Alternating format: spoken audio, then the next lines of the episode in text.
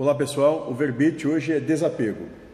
E foi feita a seguinte pergunta: O desapego é desfazer das coisas, se desligar das pessoas ou viver harmoniosamente com elas? E o mentor da casa foi, deu a seguinte resposta: Não se tem que se desfazer de nada, simplesmente não sofrer se tem ou não tem algo ou alguém. Pois você só terá o que você acordou com o Pai antes da encarnação, e não se apegar ao que tem, porque terá de devolver.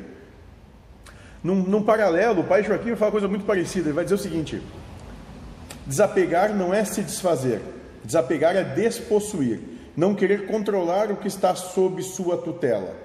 Você pode ter milhões de coisas e não possuir nenhuma. Como fala o Espírito da Verdade, tem que ser como uma abelha, trabalhar, colocar o seu trabalho, o mel, à disposição de todos. Então, a, a ideia do desapego é, é, ela é justamente essa a questão de entender que nesse momento tu pode ter sob, como se pode, sob a tua tutela, é, sei lá, uma infinidade de coisas ou coisa alguma.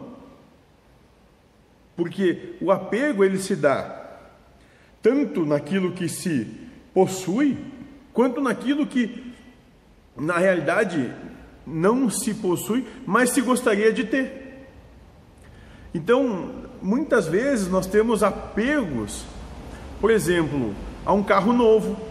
Nós somos apegados a isso. Mesmo não possuindo, nós vivemos esse apego, ou seja, nós vivemos uma proposta de sofrimento por não usufruir do carro.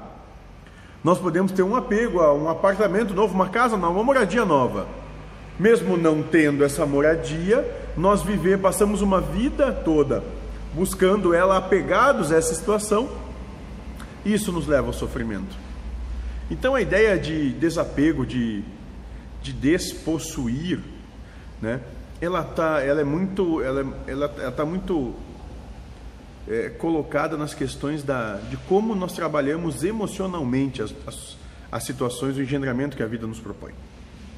Né? Então, se desapegar não tem nada a ver com ter ou não ter, tem a ver com necessidade de ter quando tu não tiver necessidade, tendo ou não tendo, ou seja, se tu usufrui ou não usufrui, acaba a prova. Sejam felizes.